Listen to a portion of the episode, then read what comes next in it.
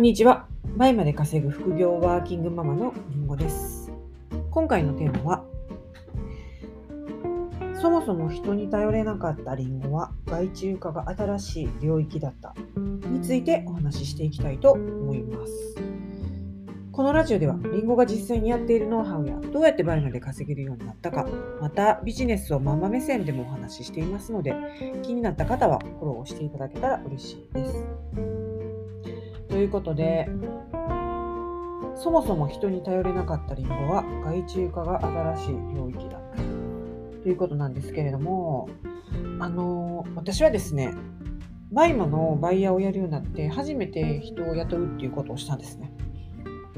でそれまではあのもちろん雇われる側でしたしもしくは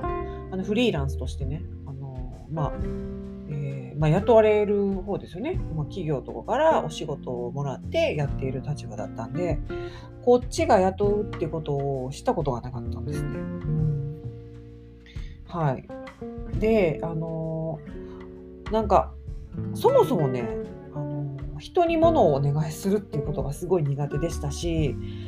あの自分でお願いするぐらいなら自分でやりたいタイプでしたね。うん。まああのまあ長女あるあるっていうのもあるかもしれないですね。結構もう何でもあの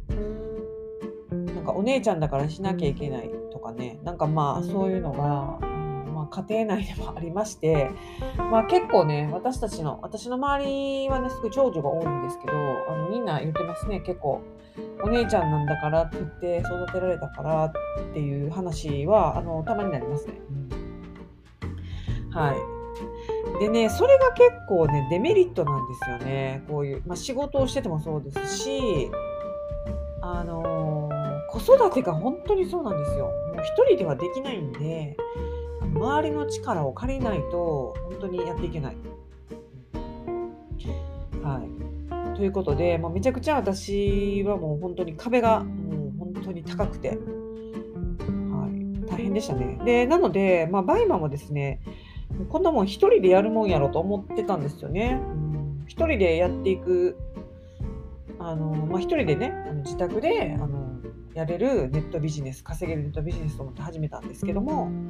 なんとそうじゃなかった。なんと人を雇わなきゃあのスケールしないっていうことがあの分かりまして、人をね、雇うようになったんですけど、で、あのはい。であの人をね雇うようになって分かったことがいろいろあるんですけれども人って思うように完璧には動いてくれないんですよ。はい当たり前ですね。であとなんかいろいろ不安だったんですよね。口座情報とか見られるようなアカウントに一緒に入ってもらうと口座情報とか見られるし、まあ、売上とかも分かっちゃうんでそういうの大丈夫なんかなって思ってはいたんですけど、まあ、悪い人はいないっていうことも分かりました。はい、当たり前ですね。で、あのー作業ですね。はい、まず出品作業からお願いしていたんですけど、まあ、できる人は作業がめっちゃ早い。まこれも当たり前っちゃ当たり前で。できない人に教えるのはめっちゃ大変なんですよね。まるでなんかあの会話が通じないかのようにあの言ってることが結構理解してもらえなかったりっていうことも分かりました。まあ、当たり前ですよね。できない人教えるのめっちゃ大変。はい。次が、もうね、これにつきますね。作業を人にやってもらうってめっちゃ楽っていうことですね。本当に当たり前のことしか言ってないんですけど、あのー本当にこれをですね、実際に何人も雇ってたことによって、あの全部、あのー分かったんですね、体感として。頭で想像してたのとは違ったんですよね、実際に起こることは。うんで、体感として実感として、あのー本当に自分にの身になって分かってきたんですよね。うんで、なので結構ね、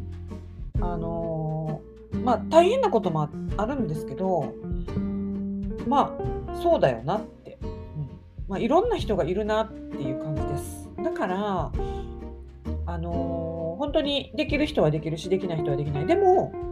あのできない人でもできるようなあのマニュアルをねとにかく作って本当に分かりやすいマニュアルを作って、えー、もうそのマニュアルを見ればあの何の質問もなく、えー、出品できるようなねマニュアルを作ったんですよ。もう思考停止でできるような何の工夫も必要ないマニュアルを作っておけば質問すら来ないんですね。でまあ、最初はねそのそんな完璧なマニュアルできてなかったのでもちろんあの、まあ、3割ぐらいのマニュアルで ずっと質問が来てずっと返してで足していって足していってあのすごい完璧なマニュアルができたんですけどそのマニュアルがあると、まあ、今はもう秘書さんがねあの新人教育してくれるんですね。でその後その私のアカウントいろんなブランド担当さんがいるんでその出品のねだから新しい人が入って、えー、出品していく時にあのこういろんなブランドをねこうやっていく時はそのブランド担当さんがチェックして、えー、直してくれるということなんで私の出る幕はあんまりないんですね。はい。でね、そういうふうな作業を人にやってもらうっていうことは本当にあの楽で、で、何がいいかっていうと、あのー、大事な部分の仕事をに集中できるんですね。結局出品も作業だし、えーと、雇うのも作業だし、うん、で採用するのも作業だしでトライアルとかをやってもらってチェックするのも作業でしたしで作業は社長の仕事じゃないんですね。であの自分でアカウント運営するっていうことはもうあのビジネスですから自分はもう社長なんだというふうに捉えて、えー、社長がねそんなあの作業しますか？普通の一般の会社だと。しないと思うんですよ。そういうのは、そのその部署部署で雇われた方がやると思うんです。で、それと同じことなんですね。うん、なので、私のやることといえば、その、コアの部分。大まで言う、その、一番コアな部分をやるんですね。アカウントの方向性を決めたり、で、あの、リサーチをしたり、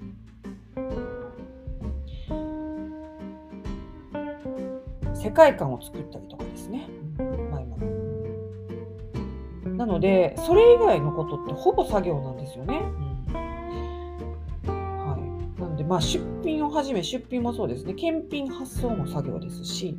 まあ、言えば買い付けも作業ですね。で、外注さん採用、さっきも言いましたけど、教育。で、面接ですね。ここはね、私がやってたんですよ。これもね、秘書さんを信頼してたので、秘書さんにあのやってくださいって言ったんですけど、それは嫌ですって言われて、あのはあはい、わかりましたって。まあ、あのー、私も誰が入ってきたか顔もわからないままだったらあれだなと思ったので、まあ、一応私が面接は私最面接だけはやろうと思ったんですね。私とこつなぐとこまでも秘書さんがやってくれるんで、本当に面接のチャットワークでつないでくれたら、えー、もうそこで、えー、面談する日を日を決めて、えー、Zoom で面談すると、そういう感じですね。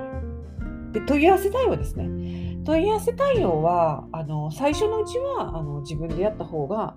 お客様を逃がさなくからいいんですけど、あの売り上げが安定してくると、あのもうこれも、えー、ある程度、ほぼ、作業ですね、はい。商品検索も作業ですし、と海外スタッフへの指示もそうですね。あとは、報酬の計算もそうですね。計算、あの、買い付けして商品代とその発送代と報酬と交通費とか全部計算してもらうのは人さんがやってくれます。で私はその上がってきた金額を支払いするっていうところだったんですね。うん、まあね、この支払いも外注化できそうですけどね。うん、商品のリストアップもそうですね。うん、これはね、ほんと自分で全部できないし、この作業してたら1日終わっちゃうんですよ。だから本当にあの大事な作業利益を上げるためにやるべきことができなくなっちゃうんですよ。なのでこのこういう作業はあの徐々にですですね手放していって、まあ、いち早く手放していった方がいいかな利益が上がりだしたら。はい、で、えー、私は自分のアカウントの舵取りをすると。そのための勉強インプットをしてアウトプットもして、あの常にアカウントをいい状態にするっていうね、そういうことをすることで、えー、さらに利益も上がっていきますから、はい、っていうのがね、あのー、本当にまあできるようになったんですよねこの人に頼れなかった私でも。やらなきゃ前に進めなかったんで、本当に一日作業が終わらない状態なので、もういやおうなしにあの人にお願いするっていうことをしだしましたね。で、そうすると、あのプライベートでもあの育児とかが大変な時にあの頼れるようになったんですよねいろいろ親にしか頼れなかったんですけどもちろん夫に頼ることもできるようになったしママ友に頼ったりとかパパ友に頼ったりねもうもはや結構いろいろお願いできるようになりました。自分が用事がある時とかできない時とかにちょっと預かってくれへんとか、ちょっと見ておいてとか、本当そういうこともできなかったんです。だからもうこういうのはあの慣れなんだなって訓練でできるように私そういうタイプじゃないからじゃなくてそういうタイプじゃなかったんででも今もバシバシお願いしてますから、はい、あの本当にあの仕事面だけじゃなくてプライベートでもいい影響を及ぼしたなと思います。はい。ということで、この話がね、誰かの背中を押したり、勇気づけられるような機会になったら嬉しいです。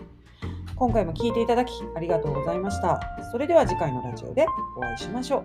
う。でした。